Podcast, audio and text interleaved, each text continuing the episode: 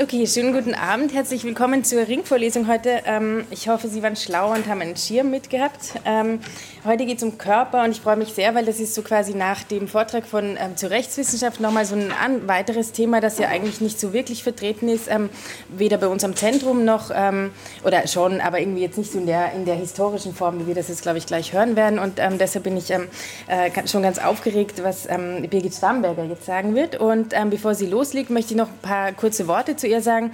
Sie ist ähm, vom Beruf Goldschmiedin und hat dann danach ähm, angewandte Kulturwissenschaften ähm, an der Universität Lüneburg studiert und hat dann ähm, in Philosophie promoviert und zwar an der Universität Fechter und ist derzeit wissenschaftliche Mitarbeiterin am Institut für Ästhetik und ähm, Kultur ähm, digitaler Medien. Und ähm, als ähm, eine, also als die, äh, die Veröffentlichung, die DIS nämlich, ähm, möchte ich ähm, das Buch noch erwähnen, Monsters, Monster und Freaks, eine Wissensgeschichte außergewöhnlicher Körper im 19. Jahrhundert. Ähm, das ist 2011 äh, im Transkriptverlag erschienen. Und ähm, ich denke mir, ganz viel von dem Buch werden wir jetzt in der kompakten Version im Vortrag hören. Okay, dann übergebe ich das Wort.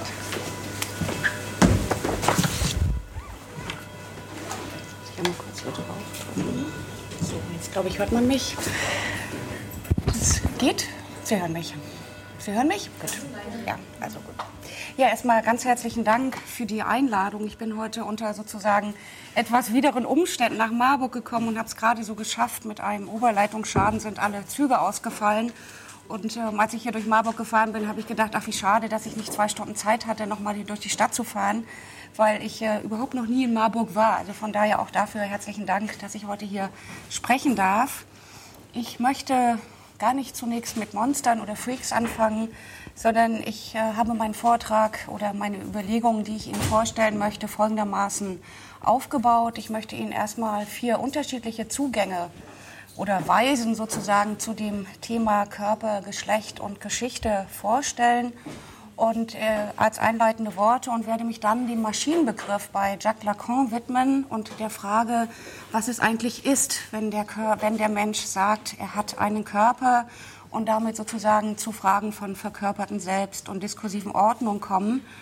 Wenn ich dann sozusagen mich in die Sprecherinnenposition gebracht habe, über sowas wie Freaks zu sprechen, nämlich dann sozusagen diese diese scheiternden sozusagen Instanzen, normativen, diese scheitern normativer Instanzen zu äh, beleuchten, werde ich mich dann mit der Figuration des Border Crossers beschäftigen und hier am Beispiel der Julia Pastrana aus dem 19. Jahrhundert ähm, Fragen der weiblichen Überbehaarung in, sozusagen in der Geschlechterordnung ähm, diskutieren und vorstellen und möchte im Ausblick einmal kurz dann noch mit Donna Haraway und Barry Dotti sozusagen den spielerischen Umgang mit sozusagen Grenzen am Beispiel des Haare gegen Macht am Wegblock äh, Brigitte als Gegenstrategien diskutieren. So, also so viel. Ich habe eine PowerPoint-Präsentation, die ich undokumentiert lasse, die ich sozusagen mitlaufen lasse. Ich möchte die Bedeutung sozusagen nicht immer vorgeben, aber zumindest so ein bisschen Visualisierung, ähm, habe ich gedacht, ist vielleicht auch ganz schön. Und ich werde ungefähr 50 Minuten sprechen und würde mich dann freuen auf eine spannende Diskussion und ich hoffe, dass Sie so lange bei mir bleiben. Es gibt eigentlich unterschiedliche Weisen, auf das Thema Körper, Geschlecht und Geschichte zuzugehen.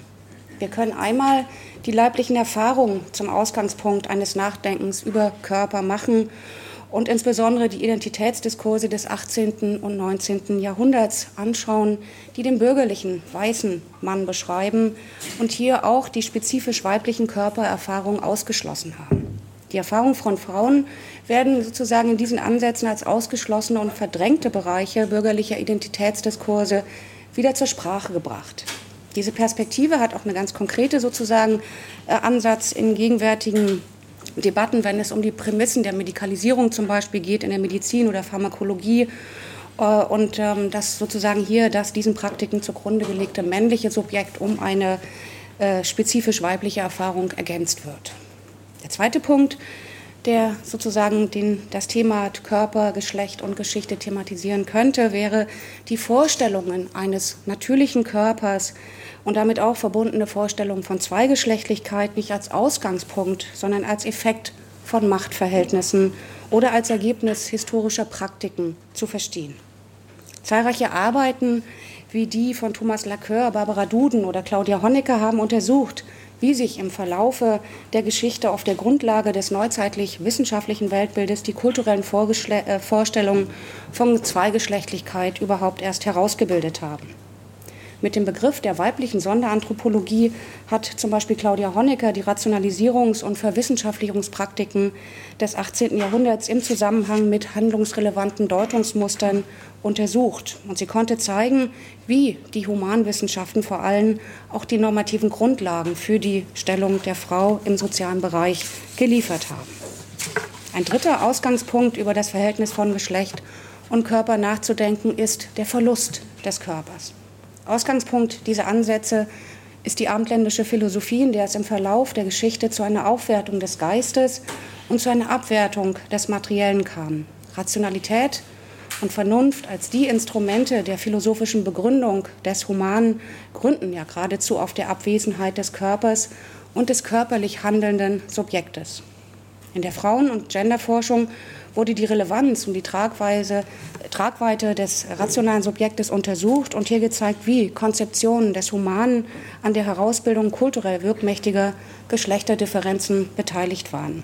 Das geistig körperlose rationale Subjekt ist meistens männlich konnotiert, das materiell körperliche Subjekt ist weiblich konnotiert. Die Aufwertung des Geistigen und die Abwertung des Materiellen strukturierte damit auch die hierarchische Ordnung der Geschlechterdifferenz und kulturelle Vorstellung von männlich und weiblich. Unter einem letzten Punkt könnte man vielleicht jene Ansätze zusammenfassen, die von einer Kolonisierung oder Eroberung des Körpers im Anschluss vor allen Dingen auch an Paul Virilio sprechen. Hier geht man davon aus, dass insbesondere der weibliche Körper den machtvollen Zugriffen vor allem gegenwärtig von Technologien unterliegt. Gegenwärtig seien neue Formen der technischen Bearbeitung des Körpers dabei, so postulieren diese Ansätze, jede Intimität, jeden Raum des natürlichen Körpers technisch zu besetzen und damit die Mechanismen von Kontrolle und Normierung auf alle Bereiche des menschlichen Lebens auszuweiten.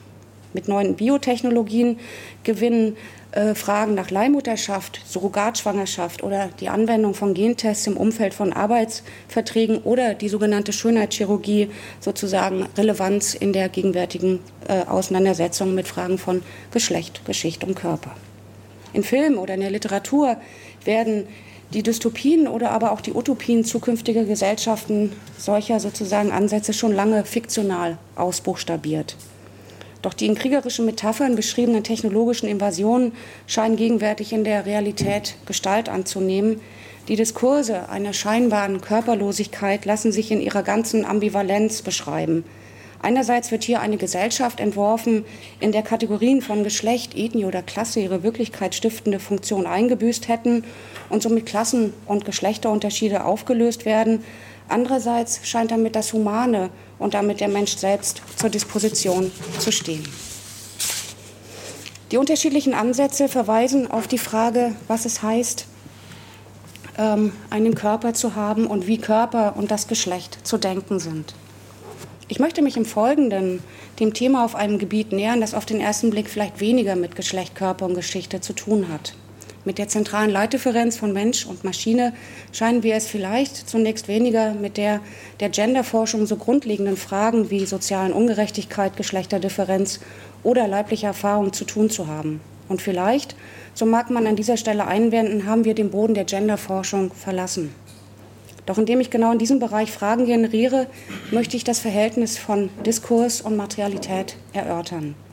Wie die eingangs kurz angerissenen Beispiele andeuten, scheint es eben nicht so einfach zu sein, von einem Körper zu sprechen, ohne die historischen Prozesse und auch wirklichkeitskonstituierenden Praktiken mit einzustellen, mit einzubeziehen.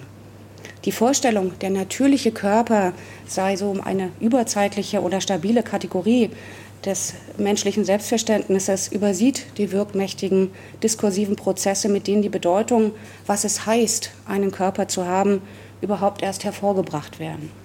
Wenn wir also sagen, wir haben einen Körper, dann haben wir es hier nicht nur mit einer empirischen Faktizität zu tun, sondern mit historischen Praktiken und diskursiven Erzeugungen. Die Frage, die sich hier aufdrängt, ist nämlich die nach der Wirklichkeit und nach dem Verhältnis von Materialität und Geschichtlichkeit des Körpers das seine je eigenen Möglichkeiten und Begrenzungen in sich trägt. Ich möchte in einem ersten wichtigen Aspekt über ein Nachdenken von Körper und Geschlecht sprechen. Und nichts sollte uns ja daran hindern, dieses Thema trotz medialer Abgesänge an einen scheinbar veralteten Feminismus immer wieder aufzuwerfen. Wir es einerseits hier mit Selbstverständlichkeiten zu tun haben und andererseits auch mit praktischen, historischen Praktiken der Herstellung von Selbstverständlichkeiten. Um über Geschlecht, Geschichte und Körper nachzudenken, müssen wir die Grundlagen und die theoretischen Prämissen von Selbstverständlichkeiten nämlich befragen. Der natürliche Körper und die Vorstellung, dass wir Männer und Frauen sind, ist einerseits wesentlicher Bestandteil eines Alltagsverständnisses. Und zugleich können wir nicht einfach an dieser Wirklichkeit ansetzen, um von hier aus zu bestimmen, was politisch, sozial erlaubt sein darf und was nicht. Vielmehr sprechen wir, wenn wir vom Körper sprechen, bereits in einem Feld hergestellter Selbstverständlichkeiten, in einem Feld von Intelligibilitäten, wie Judith Butler sagt. Ähm, ich möchte nun in dem zweiten Schritt sozusagen ähm, den Maschinenbegriff bei Lacan ähm, äh, einmal diskutieren und Ihnen einen Satz vorstellen und von da aus sozusagen diese Überlegung anknüpfen. Und zwar das Symbolische der Maschine bei Jacques Lacan. Die Differenz von Körper und Maschine hat ihre Geschichte und nimmt ihren Ausgangspunkt, wie Philipp Sarrazin erörtert, in den Analogien des Sehens mit einem Zugseil der Muskeln, mit elektrischen Schaltkreisen, der psychischen Leistung mit der Dampfmaschine und wahrscheinlich eben auch mit dem Computer. Für den Psychoanalytiker und Philosophen Jacques Lacan ist der Vergleich der Psyche mit der Energiemaschine, die der frühe Freud bei der Konzeption des Nervensystems gebrauchte, genau jener Einsatzort, an dem er diese Analogien von Körper und Maschine im Jahre 1955 wieder untersucht. In Jacques Lacans Schrift findet sich folgende Passage. Das ist sehr lustig. Es bringt eine wirklich seltsame Inkohärenz mit sich, dass man sagt, der Mensch hat einen Körper. Selbstverständlich, so möchte man hier wieder, haben wir einen Körper. Wir können ihn anfassen, wahrnehmen, berühren, sehen, spüren, erleiden. Wir haben zwar unterschiedliche Körper, aber wir machen ja leibliche Erfahrungen. Und diese sind Ausdruck unserer Lebendigkeit. Und gerade diese leiblichen Erfahrungen und dass wir Körper haben, scheint doch zunächst eine unbestreitbare Tatsache zu sein. Was jedoch mit dieser Passage zur Disposition steht, ist nämlich genau diese Tatsache. Einerseits scheint nämlich Lacan hier eine Selbstverständlichkeit zu befragen, an unserem Alltagsverständnis zu rütteln. Und diese Aussage erscheint doch in irgendeiner Weise wie eine Provokation, nämlich an unseren Vorstellungen, dass wir einen Körper haben. Dem Satz, wir haben einen Körper, lässt sich natürlich nicht die Aussage, wir haben keinen Körper entgegenstellen. Vielmehr stellt Lacan diese Tatsache, dass wir sagen, wir haben einen Körper, in eine historische Perspektive und in den Horizont einer Frage, nämlich in der Frage nach dem Subjekt. Lacan thematisiert die Frage in einer Relektüre Freuds Wiederholungszwang, ein Thema, mit dem sich Henning Schmidtgen in dem Buch Das Unbewusste der Maschine dezidiert und hervorragend auseinandergesetzt hat, worauf es mir an dieser Stelle allerdings nicht ankommt. Vielmehr möchte ich einen Strang verfolgen, nämlich was es heißt, wenn wir uns als sprachliche und körperliche Wesen denken. Lacan widmet sich der Differenz von Mensch und Maschine um einerseits die Frage, wie Subjekt über das Begehren und den anderen konstituiert werden, ähm, zu diskutieren und gleichzeitig die historischen Dimensionen und epistemologisch-historischen Fundierungen des verkörperten Subjektes zu denken. Die Betrachtung dieses Satzes möchte ich in drei Abschnitte gliedern und deswegen auch diese drei verschiedenen Farben, nicht weil ich es besonders nett machen wollte, sondern ähm, weil ich sozusagen diese drei Passagen gerne diskutieren würde. Nämlich erstens, der Mensch hat einen Körper, können wir durchaus übertragen. Ich habe einen Körper zu sagen. B, dass man sagt, ja, also dieser zweite Absatz sozusagen, dass man sagt, man sagt. Ähm, also dieser Ansatz, dass das Subjekt sich in der Sprache findet und da erst zu seiner Einheit kommt. Und C, eben dieser dritte Abschnitt des Satzes, ähm, das ist eine seltsame Inkohärenz, also das Rote darstellt, äh, was sozusagen symbolisierte Differenzen darstellt. Also ganz langsam. Zunächst kann ich die Aussage, ich habe einen Körper in Form einer grammatikalischen Aussage analysieren. Das Ich ist das Subjekt, der Aussage der Körper das Objekt. Wir haben es hier also mit einer Form des Habens zu tun, nämlich mit einem Körper haben, die den Körper als Objekt beschreibt. Wir können uns unterschiedliche Formen des Habens vorstellen. Auch unterschiedliche Objekte. Ich habe zum Beispiel einen Stift. Ich kann den Stift anfassen, ich kann etwas mit ihm tun, nämlich schreiben, ich kann den Stift auch verlegen und weglegen. Mein Ich als Sein bleibt von dem Haben des Stiftes ja unberührt. Oder ich habe eine Hose, ich kann die Hose anziehen, am Körper tragen und ich kann sie ja abends auch wieder ausziehen. Oder ich habe Hunger. Hunger ist ein Zustand, der mich auffordert, etwas zu essen. Und wenn ich mit einem Körper etwas tue, dann kann ich durchaus mit meinem Körper handeln wie mit einem Objekt. Dem Körper kommt hier in diesem Sinne als Objekt eine exzentrische Positionalität zu, die die Bedingung dafür ist, mit dem Körper zu handeln und etwas von dem Körper zu wissen.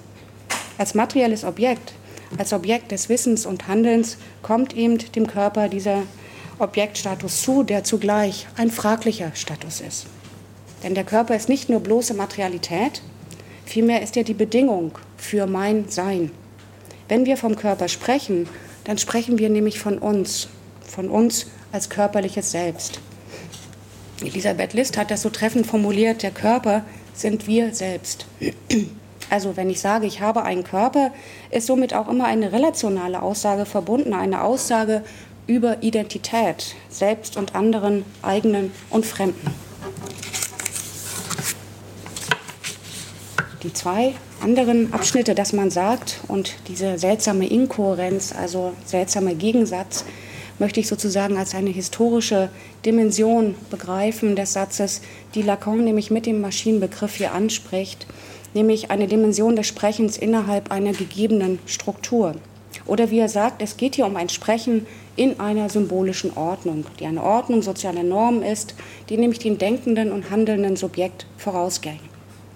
Diese Vorstellung, so schreibt Lacan, sei eine historische Tatsache, die eben nicht zu bagatellisieren sei. Lacan, das ist für, äh, dass man sagt, das ist für Lacan natürlich Descartes. Er führt das dann weiter bis zu Freud und zur Kybernetik, aber das möchte ich jetzt nicht tun. Lacan führt aber an dieser Stelle zwei Begriffe ein, nämlich Begriff, den Begriff der Maschine und das Lebendige. Nun kann man die Maschine als ein technisches, künstliches Konstrukt beschreiben. Maschinen werden gebaut, sie funktionieren nach einem Mechanismus. Und wir kennen ganz unterschiedliche Formen der Maschine, sozusagen Leitmaschinen in der Geschichte. Die Uhr, die Dampfmaschine, den Computer. Maschinen unterliegen den Gesetzen der Physik, der Mechanik, der Mathematik. Maschinen lassen sich im Zerlegen einzelne Teile ersetzen, wieder zusammenbauen. Auch der Körper als biologischer Organismus unterliegt physikalischen, chemischen und biologischen Gesetzen der Entwicklung und Erhaltung. Das ist bereits eine wissenschaftliche Perspektive, die die Einheit des Lebendigen zerlegt, so Lacan. Die Konzeption des Körpers als Körpermaschine sind nicht nur eine Prämisse für die Wissenschaften, sondern diese Konzeption des Körpers eben als Energiemaschine, als Schaltkreis, als Uhr, sind zugleich auch mit kulturellen Vorstellungen verknüpft, die sich in zahlreichen Bildern und Metaphern ausdrücken. Und ich habe Ihnen einige davon einfach mal aneinandergereiht. Der Körper als Maschine betrifft nämlich auch Metaphern und Bilder, die unsere Wahrnehmung und Bedeutung von dem, wenn wir sagen, dass wir einen Körper haben, strukturieren. Denn wenn wir über uns als körperliche Wesen sprechen, dann sind diese Bilder uns nicht etwa nur äußerlich, sondern es sind wirksame Handlungs- und Orientierungsmuster für unser Sein in der Welt. Die Maschine, über die Lacan nämlich hier spricht, ist nicht einfach nur etwas Artifizielles, ein künstliches Konstrukt, sondern er spricht über eine Struktur, die mit dem, wie wir sind, zu tun hat. Die Maschine fällt nicht nur auf die Seite des anderen, des Nicht-Humanen, sie ist, wie Lacan sagt, etwas ganz anderes. Das geht viel weiter auf die Seite dessen, was wir wirklich sind. Zitat Ende. Jetzt muss ich gucken, ob ich auch so weit bin. Das kennen Sie wahrscheinlich auch. Lacan hat den Maschinenbegriff nicht benutzt, um zu sagen, dass wir Maschinen sind. Wohlgemerkt, schreibt er, nichts beweist, dass der Körper eine Maschine ist, aber darin liegt ja nicht das Problem. Vielmehr geht es hier um das Subjekt, um einen Anspruch und an das Begehren an den anderen, nämlich an die Maschine auch. Der Maschinenbegriff, der hier von Lacan erörtert wird, dient nämlich der Frage, wie das körperliche Selbst überhaupt zu seiner Einheit findet. Gerade weil das körperliche Selbst nicht als eine begriffliche Subjekt-Objekt-Struktur zu denken ist, ist es immer in einer Form zerstückelt, fragmentiert. Und erst im Bild des anderen findet sozusagen das verkörperte Selbst zu seiner Einheit als Subjekt und auch im Bild der Maschine zu seiner Einheit. Die Einheit des Körpers, der mit mir ja identisch ist, findet somit immer seinen Umweg über den anderen, über das andere auch der Maschine. Mit der Maschine geht es also um eine Struktur, die das Subjekt als körperliches Selbst überhaupt auch erst hervorbringt. Haraway hat die Differenz von Mensch und Maschine als einer der drei entscheidendsten Grenzziehungen der Moderne bezeichnet, auf der der Dualismus von Natur und Kultur beruht und zugleich eine entscheidende Ressource für die Aneignung und Einverleibung des anderen darstellt. Maschinen sind keine Menschen. Aber die Vorstellung, dass es anders sein könnte, so Haraway, wäre schon paranoid. Das westliche Welt äh, selbst, so Haraway, hat nämlich keinen Platz für Uneindeutigkeiten, Partikularitäten, Unbestimmtheiten und Ambivalenzen.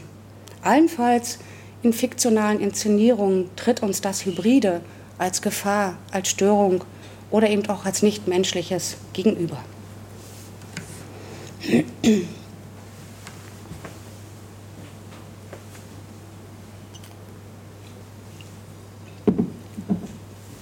Vielleicht bis hierhin nochmal zusammengefasst.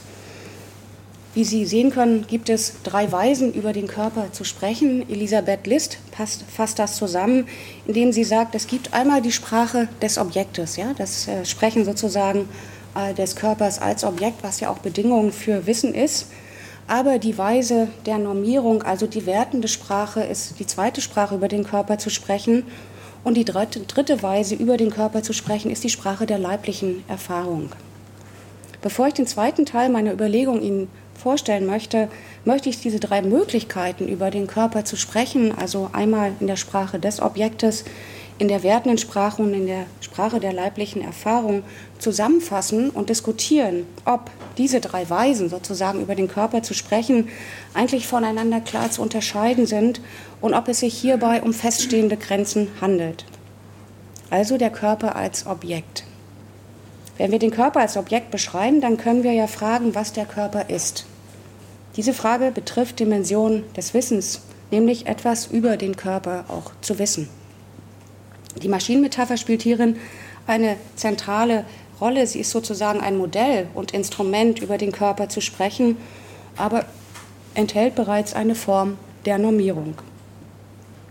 Das Wissen über den Körper als Wissenschaft ist zugleich einer der wichtigsten Instrumentarien, wie Körper in die symbolische und reale Ordnung einer Gesellschaft eingebettet sind. Und Praktiken der Verwissenschaftlichung und Rationalisierung gehen einher immer mit der Produktion von Bildern und Metaphern, mit denen das körperliche Selbst sozusagen auch, äh, die dem körperlichen Selbst zur Verfügung stehen.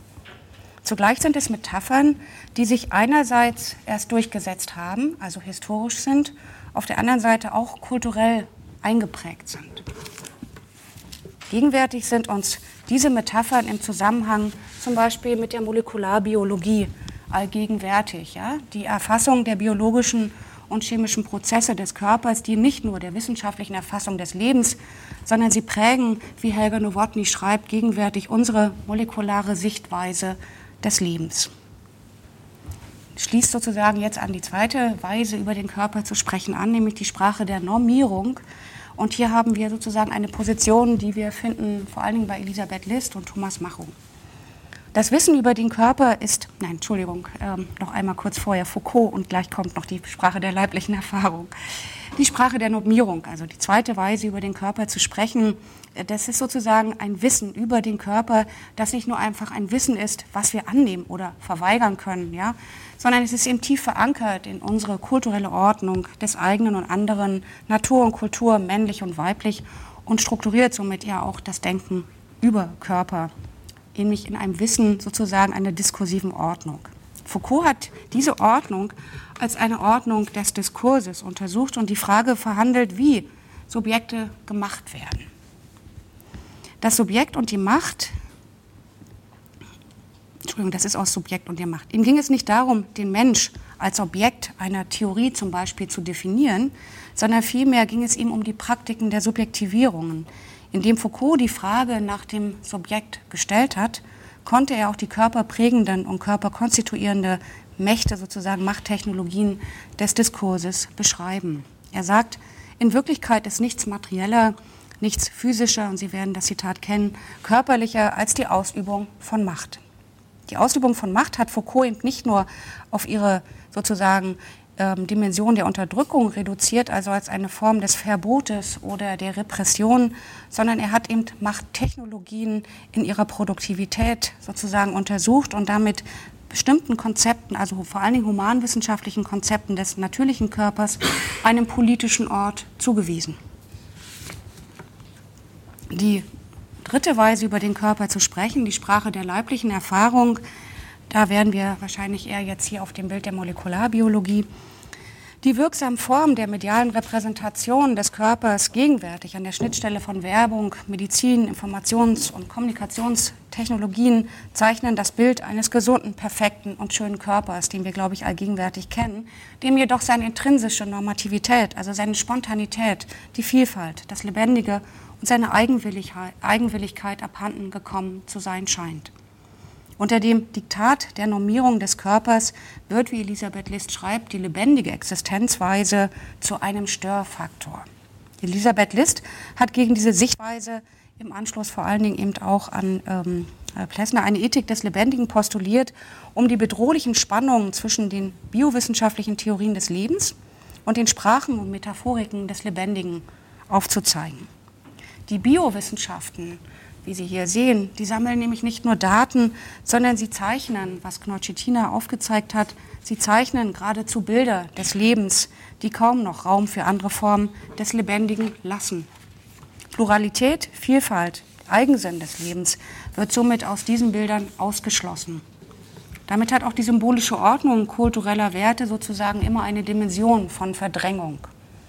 Im Selbstbild der abendländischen Kultur, schreibt Elisabeth List, nehmen nämlich das Lebendige wie das Weibliche den untersten Rang in der Hierarchie kultureller Werte ein. Was ich im Teil meiner Überlegungen zeigen will, ist die These, dass die jeweiligen dass die jeweiligen Weisen, über den Körper zu sprechen, die vielfältige sozusagen auf vielfältige Weise überhaupt miteinander verschränkt sind und dass auch die Sprache der leiblichen Erfahrung nicht als ein Ort jenseits sozusagen des Diskurses verstanden werden kann, sondern eine Sprache, eine Sprache der leiblichen Erfahrung ist. Wir haben es also nicht einfach mit dem Lebendigen zu tun, sondern mit diskursiven Mustern, also mit Praktiken der Verkörperung, mit Körper und Sprache, mit einer Praxis des Handelns und Sprechens als die Bedingung von Subjektivität. Warum war eigentlich sozusagen die Maschinenmetapher für mich jetzt wichtig? Einmal denke ich, dass hier sozusagen ein anschlussfähiges Instrumentarium natürlich für Gender Studies gegeben ist und das äh, gibt es ja zu Genüge, äh, vor allen Dingen seit Haraway, ähm, um sozusagen auch die Differenzdiskurse der Moderne im, in den Blick zu nehmen im Umfeld vor allen Dingen auch wissenschaftlicher Praktiken. Zweitens denke ich, dass wir damit sozusagen zu einem Verständnis des anderen kommen, dass das andere nicht als das andere beschreibt, sondern als eine historische Figuration des Verkörperten selbst. Drittens, Normierungen sind eben vielfältige und komplexe Rahmungen des Sozialen, die aber auch, und das ist für mich sehr wichtig, einen Rest erzeugen, der zwar durchaus als lebendig wahrgenommen werden kann, Jedoch ist jede normative Instanz, wie Judith Butler schreibt, vom Schatten ihres eigenen Scheiterns begleitet. Und dieses Scheitern nimmt nämlich oft figurale Formen an. Auch Michel Foucault hat sozusagen in dem Äußeren einer Wissenschaft nach diesen Bereichen sozusagen geschaut und hier ähm, ähm, auch geschrieben, dass diese Bereiche einer äußeren Wissenschaft jenseits dieser Normierung, aber auch trotzdem noch innerhalb von Normierung mehr oder weniger bevölkert seien. Hier finden wir die diskursiven Schnittpunkte der Normierung und Normalisierung, die soziale Randbereiche nicht nur erzeugen, sondern das sind Randbereiche, die einerseits als äußere Zonen des sozialen Lebens zwar als unbewohnbar gelten, aber Judith Butler noch einmal, zugleich dicht bevölkert sind von Menschen, denen der Status des Subjektes nicht zugestanden wird. Und in die Leerstellen sozusagen von Repräsentationssystemen einbrechen, neue Symbolisierungen erzwingen, Repräsentationen verändern, wie Philipp Sarrazin schreibt. Im letzten Teil meiner Erörterung möchte ich mich der Figur des Border Crossers widmen und hier diese Grenzbereiche der Normierung an einem Beispiel erörtern. Die Figuration des Border Crossers ist eine historische Figuration, ein Grenzgänger westlicher Logiken. Border Crossers sind Figurationen, die die kulturellen Ordnung und kategorialen Differenzen stören.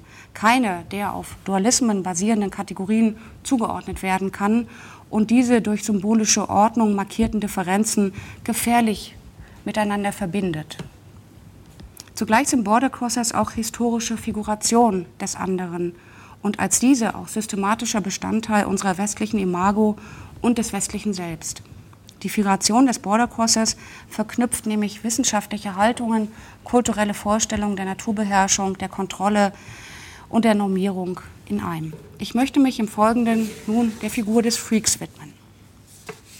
Freak ist ja eigentlich ein Begriff aus dem 19. Jahrhundert und steht im Kontext von Freakshows.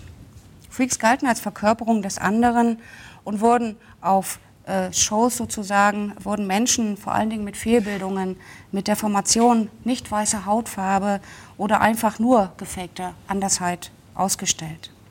Ihre Zurschaustellung stehen aber eben im Zusammenhang mit körperlicher Normalität.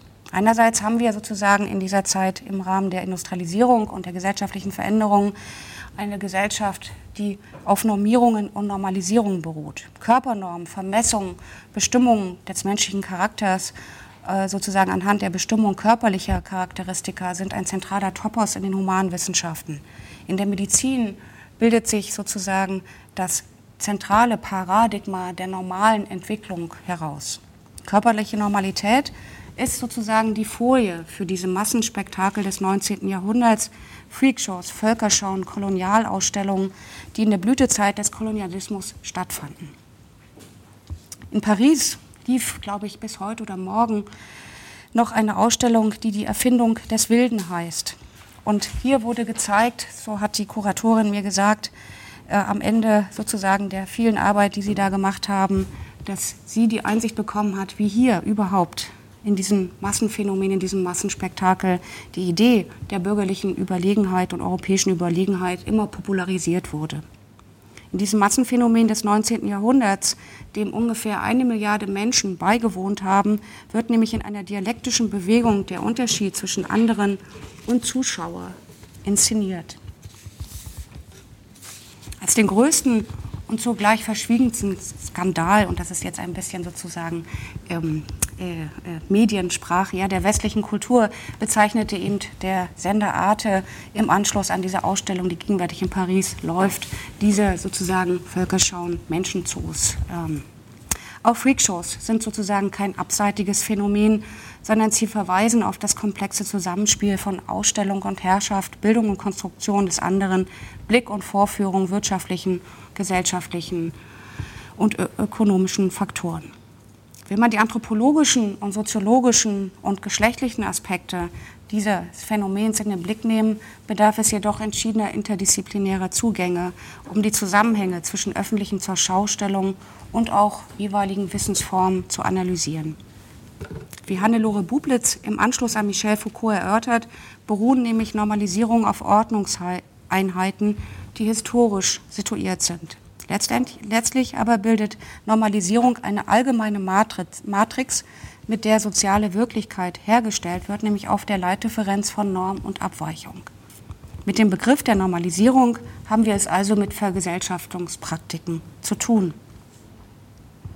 Einer der wohl berühmtesten Freaks des 19. Jahrhunderts war Julia Pastrana. Nicht ihr ungewöhnlicher Körper, sondern vor allem ihre Geschichte ist kurios, befremdlich, empörend. Bis heute widmen sich zahlreiche Internetseiten ihrer Geschichte. Ihre Biografie wurde unzählige Male geschrieben. Garland Thompson, Disability Studies äh, Vertreterin der USA, widmet Julia Pastrana in dem Buch Extraordinary Bodies ein ganzes Kapitel, um die Mechanismen der Freakshows im Zusammenhang mit sozialen und wissenschaftlichen Praktiken zu untersuchen.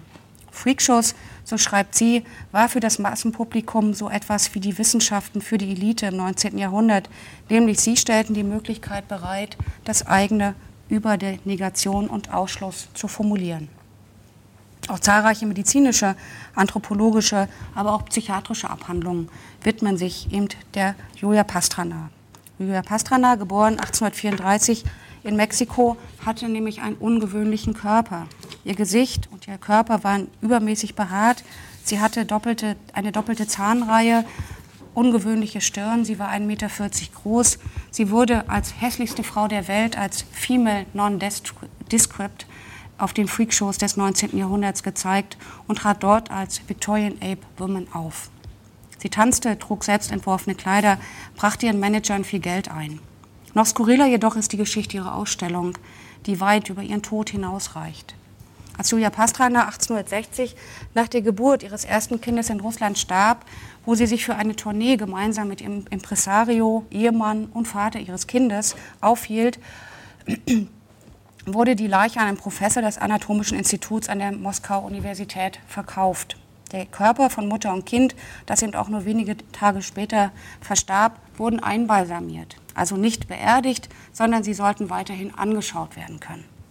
Der Anatom hatte sozusagen seine Arbeit so perfekt gemacht, dass der Witwer diese Leiche im Schaukasten nach, für einen dreifachen Preis zurückkauft und sie selbst bis zum Jahre 1884 ausstellte.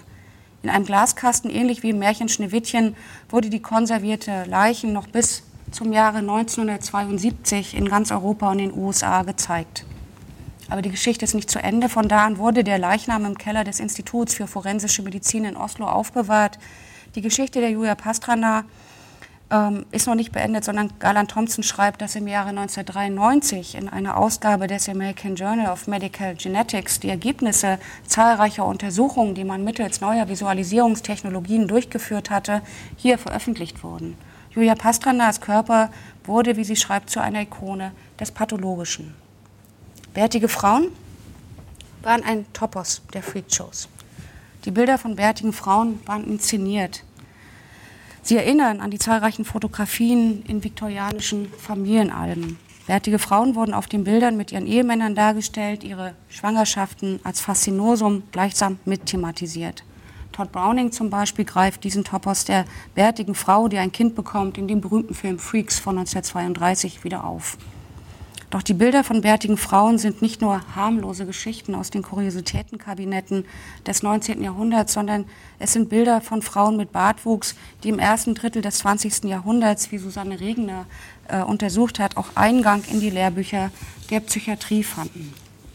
Auch Julia Pastrana war ein Objekt der Humanwissenschaften.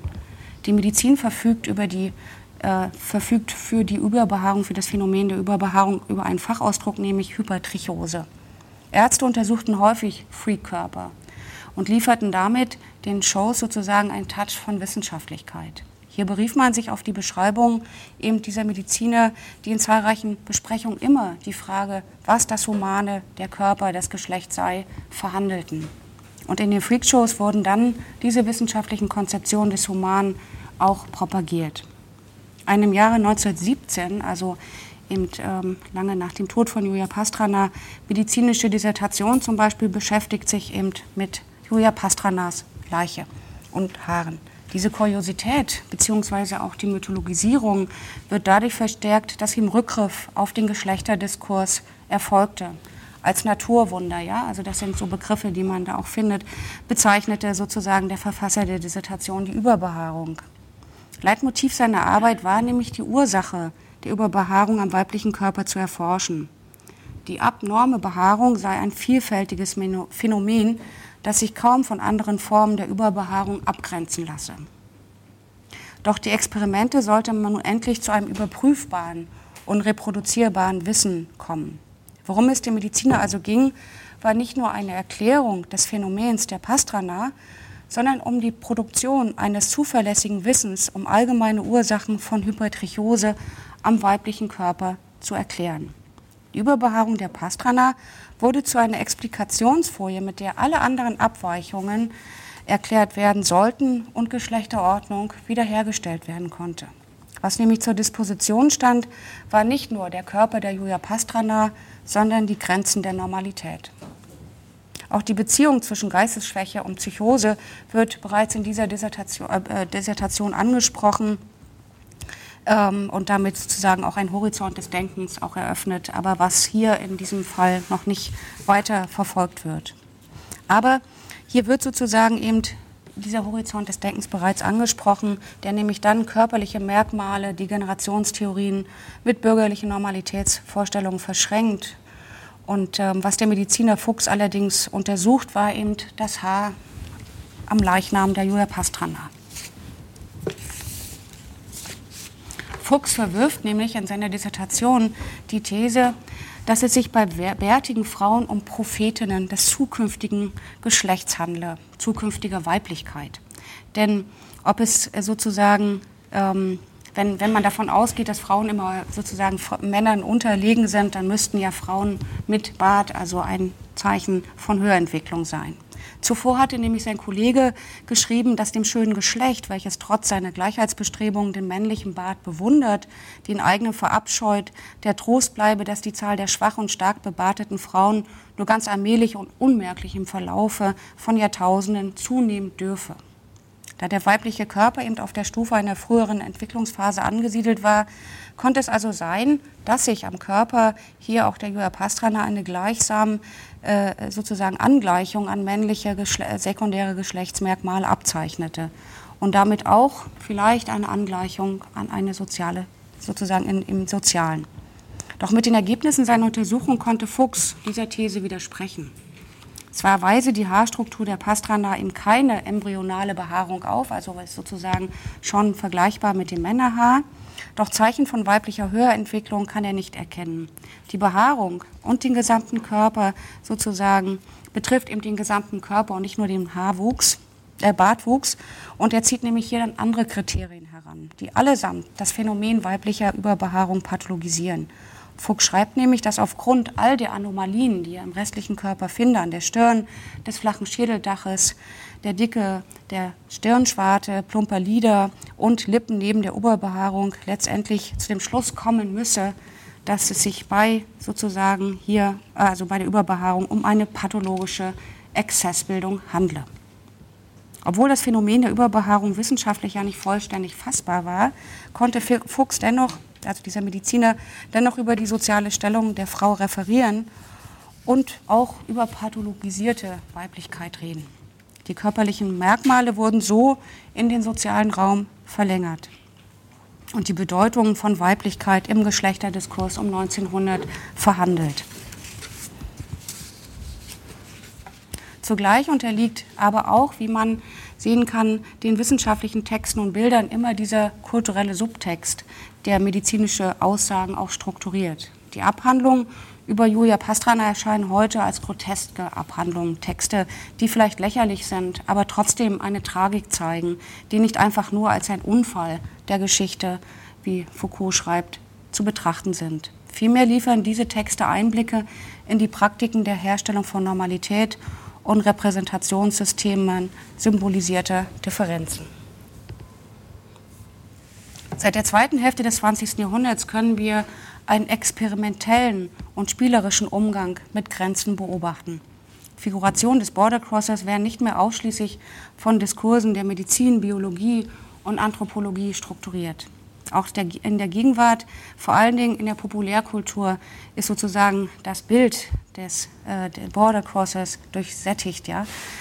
Hier werden Grenzen sichtbar gemacht, Grenzüberschreitungen erprobt, Verbotenes gezeigt. Die zunehmende Hybridisierung des Humanen ist auch ein Topos in der Kunst, der Populärkultur, aber auch eben in den Wissenschaften. Was sich hier vor allem in der Populärkultur abzeichnet, scheint eine Lust der Verwirrung von Grenzen zu sein. Mit der Figuration des Cyborg hatte Haraway die Figuration des Border Crossers an der Schnittstelle von Technologie und Identität seit der zweiten Hälfte des 20. Jahrhunderts verortet und hier den Zusammenbruch, klare Unterscheidungen von Organismus und Men, äh, Maschine, männlich und weiblich, Natur, Kultur ähm, äh, aufgezeigt, die bis dahin ja das westliche Selbst strukturiert haben und einen Raum eröffnet, sozusagen nicht essentialisierte Identitäten zu denken. Was als Cyborg nämlich figuriert ist, ist in sich bereits widersprüchlich und paradox. Cyborgs könnten die partiellen, ungewissen, beiläufigen Aspekte der Geschlechtlichkeit und geschlechtlicher Verkörperung ernster nehmen. So Haraway. Mit der Leitfigur der, die, ja, Cyborg hatte Haraway die feministischen äh, Politikerinnen aufgefordert, diese materiellen, aber auch diskursiven Übergänge bzw. Austauschprozesse zwischen Maschinen und Menschen, Tieren und Dingen, Natur und Kultur zu erfassen. Die Welt der Technologie anzuwenden, schaffe zahlreiche Möglichkeiten auch einer feministischen Aneignung. Die Metaphoriken des Cyborgs könnten uns vielleicht einen Weg aus dem Labyrinth der Dualismen weisen, mit denen wir zuvor unsere Körper und Werk, also unsere Körper erklärt haben. Haraway argumentiert für einen Verlust an der Verwirrung von Grenzen, aber auch für sozusagen dafür, dass wir Verantwortung für die Konstruktion von Differenzen übernehmen. Sie plädiert nämlich mit der Figur des Cyborgs für einen kreativen Umgang theoretischer Konzepte des Humanen an der Schnittstelle von Technologie und Identität. Auch in Belsamo und Rosi Braidotti haben sich dem Thema technologisch-kulturelle Praktiken der Verkörperung gewidmet und dem Denken des Cyborgs sozusagen seine Aktualität verliehen. In Belsamo zum Beispiel hat die Figur des Cyborgs in Beziehung zu historischen materiellen und diskursiven Komponenten gesetzt und damit sozusagen auch einen neuen Blick auf Geschichte geworfen.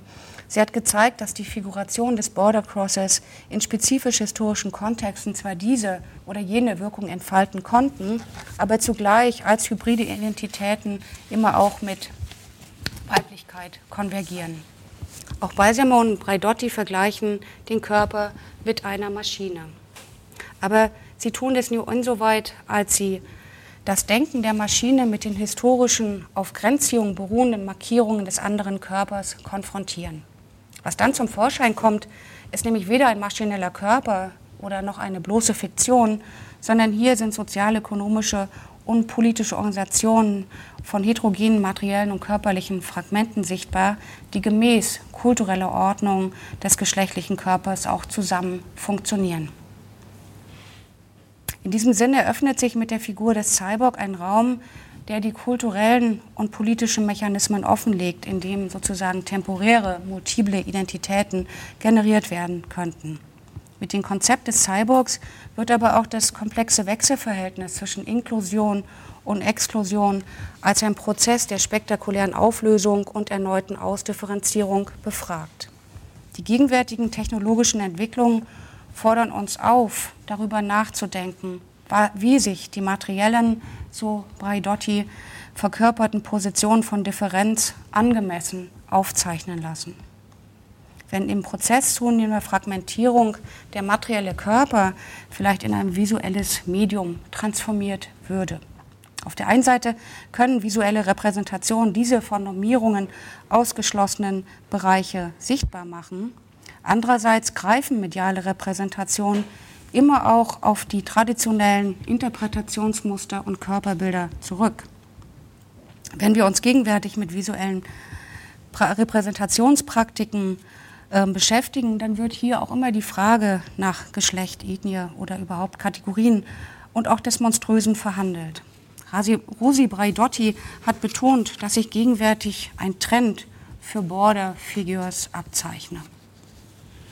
Braidotti betont, dass der monströse und Freak-Body in der Gegenwart auch mit Weiblichkeit konvergiert, aber diese gegenwärtige Faszination am Monströsen und deren Einbettung in soziale, kulturelle und symbolische Praktiken vielleicht andere Möglichkeiten eröffnen könnte und Differenzen sozusagen in eine positive Richtung bringen könne. Während Monstrosität, Anomalie, Abweichung Instrumente der Abwertung und Veranderung waren, könnten heute vielleicht virtuelle Repräsentationen vielleicht auch alternative Möglichkeiten bereitstellen, um Differenzen sozusagen anders zu denken und vielfältigere Formen des Denkens sozusagen anzunehmen, in denen Weiblichkeit nicht mehr mit einer einzigen Norm sozusagen übereinstimmen müsse. Wenn wir aber bereits hier nach Gegenstrategien suchen, so müssen wir uns vielleicht damit begnügen, dass es eben auf der Frage, welche Strategien wir hier einsetzen wollen, keine eindeutigen Antworten geben kann. Repräsentationen sind, wie Stuart Hall betont, komplexe und ambivalente Praktiken, die immer eingebettet sind, auch in einen Kampf um Bedeutungen. Und dieser Kampf dauere an und ist eben nicht beendet. Dieses Spiel der Kräfte ist verbunden immer mit Grenzziehungen und Differenzen. Dass wir darauf keine eindeutigen Lief Antworten liefern können, ist jedoch kein Defizit, sondern zu Judith Butler, wir sollten die Fragen offen halten, um die Möglichkeiten vielfältiger theoretischer und politischer Koalisation nicht einzubüßen. Ohne Identitätspostulate und Normativitäten gibt es eben auch keine Kultur. Dankeschön.